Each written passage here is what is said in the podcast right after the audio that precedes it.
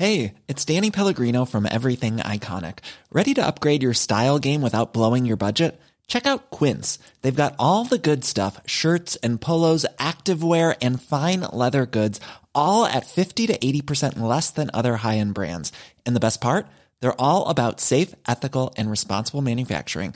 Get that luxury vibe without the luxury price tag. Hit up quince.com slash upgrade for free shipping and 365 day returns on your next order. That's quince.com slash upgrade.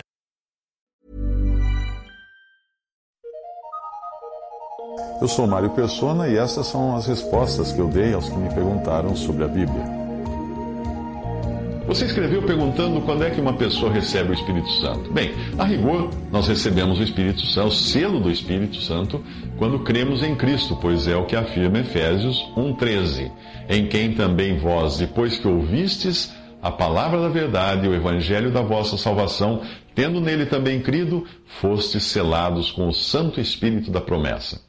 Mas como o caráter da Epístola aos Efésios é das coisas já definidas, ali nós somos vistos como ressuscitados e assentados com Cristo nos lugares celestiais, eu acredito que podemos olhar melhor para ao menos três elementos envolvidos na conversão. Primeiro, o novo nascimento. Segundo, o crer em Jesus e a consciência de perdão e libertação, que talvez seja quando efetivamente recebemos o Espírito Santo para habitar em nós. Esse comentário de William Kelly sobre Lucas 11:13 explica algo nesse sentido. Em Lucas 11:13 diz que: Pois se vós, se vós, sendo maus, sabeis dar boas dádivas aos vossos filhos, quanto mais dará o Pai Celestial o Espírito Santo àqueles que lhe o pedirem. Nós, eh, William Kelly comenta: Nós devemos nos lembrar de que os discípulos nesse ponto, ainda não tinham o Espírito Santo. Eles eram nascidos do Espírito, mas isso é algo completamente diferente de se desfrutar do dom do Espírito. Receber o Espírito Santo é algo que sobrepuja e vai além da conversão e do novo nascimento também.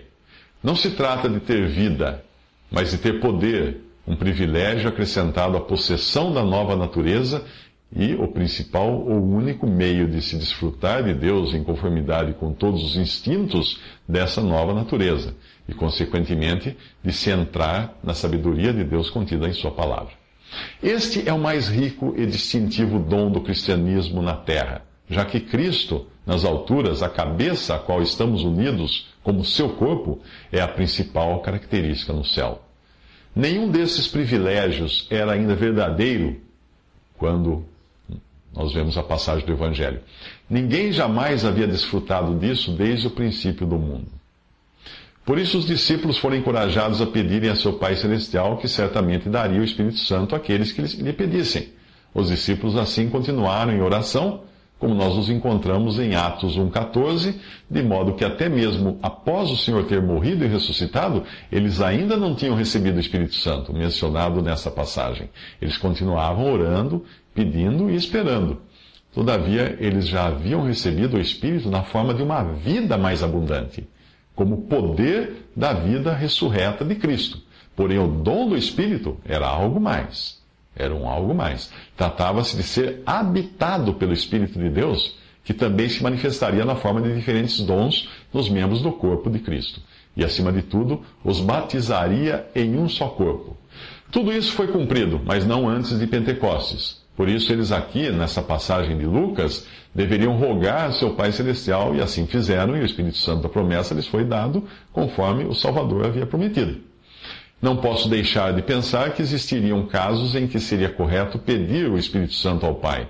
Falo, falo das pessoas que, assim como os discípulos, tenham se convertido, mas ainda não estejam sujeitas à justiça de Deus, que ainda não tenham consciência do descanso na obra da redenção. Em uma condição assim, seria temerário dizer que elas já tenham recebido o Espírito Santo se ainda não desfrutam de paz com Deus. Quando existe um simples, um simples descanso pela fé na grandiosa obra do Senhor Jesus e não meramente fé em sua pessoa, aí sim o Espírito Santo é dado. Onde o sangue era aplicado, o azeite vinha a seguir, segundo as figuras do livro de Levítico no Antigo Testamento. William Kelly escreve isso numa exposição do Evangelho de Lucas.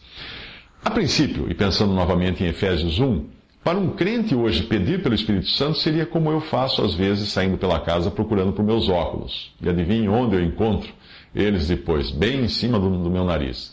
Mas o que o William Kelly está dizendo é que podem existir pessoas convertidas que ainda não desfrutam da liberdade e certeza do perdão de seus pecados, e nesse caso elas podem ainda não ter recebido o Espírito.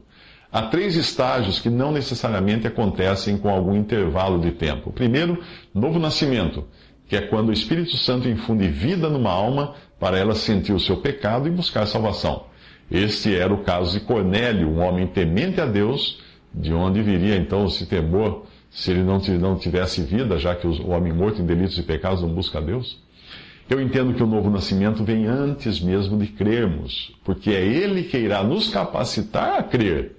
No novo nascimento, que é gerado pela água, que é a palavra de Deus, e pelo Espírito, nós recebemos vida espiritual, isto é, a capacidade de vivenciar o que está além da matéria.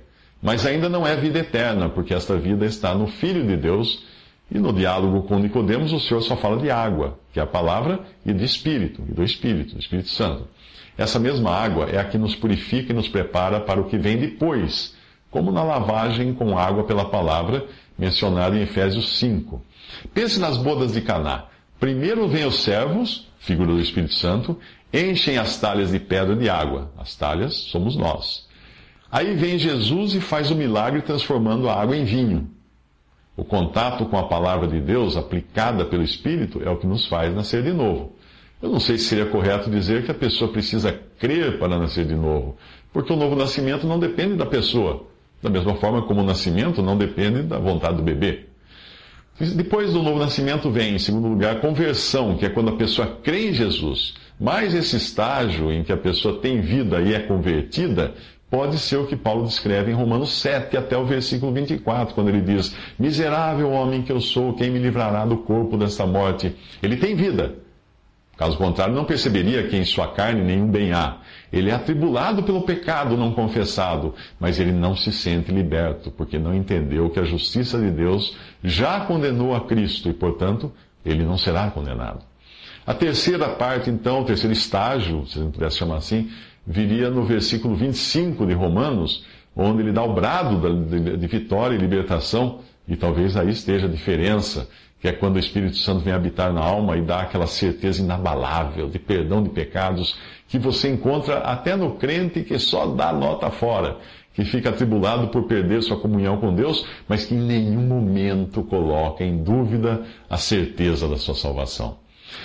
Veja que eu escrevo sempre talvez, porque nós não podemos querer criar um processo, já que Deus pode fazer as três coisas imediatamente no momento em que uma alma é vivificada pelo Espírito, ao mesmo tempo crê no Salvador e ao mesmo tempo recebe o Espírito Santo que lhe dá a certeza de vida eterna. Infelizmente, porém, muitos dos cristãos que nós encontramos por aí estão vivendo uma vida miserável de incerteza, achando que podem perder a salvação a qualquer momento porque não entenderam o caráter definitivo da obra de Cristo e do sangue derramado na cruz.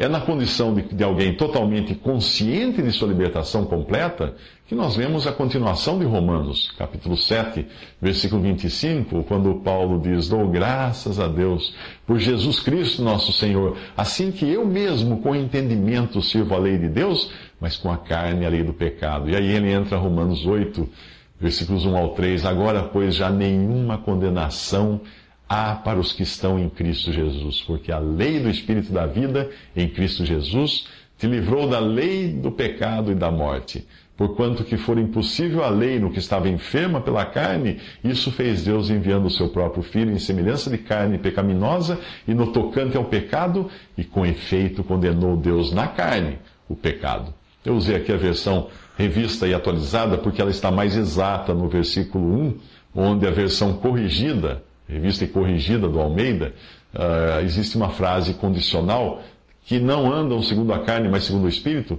que não está nos melhores manuscritos e parece ter sido uma glosa tirada de uma outra parte também aqui do próprio, do próprio livro, da própria carta aos Romanos.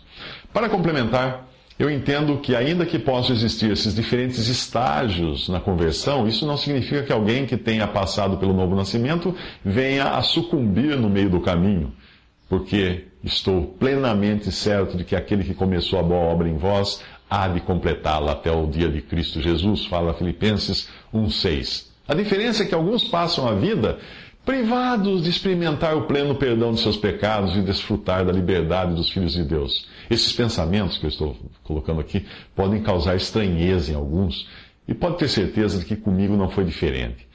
Por eu ter algum background arminiano, eu briguei muito antes de aceitar que o novo nascimento não dependia de mim, tanto quanto não depende do bebê que nasce no nascimento natural. Observe que eu estou falando aqui daqueles que verdadeiramente são nascidos de, novo, nascidos de novo, como Cornélio. E não de pessoas que se aproximam, não de Deus, mas das coisas de Deus por curiosidade. Existem muitos assim. Ou de pessoas por interesses intelectuais, interesses acadêmicos. Esses nunca nasceram de novo. Independentemente do quão avançado possa parecer eh, que eles estejam em sua carreira de profissão cristã, nunca nasceram de novo. É por isso que os seminários estão cheios de professores de teologia destituídos de vida, que são totalmente céticos em relação às Escrituras e colocam mil e uma objeções à sua validade. Aprenderam as Escrituras na cabeça, adotaram alguma linha teológica, mas não têm vida. Nunca nasceram de novo, nunca experimentaram o arrependimento que vem de Deus e sequer são habitados pelo Espírito Santo de Deus.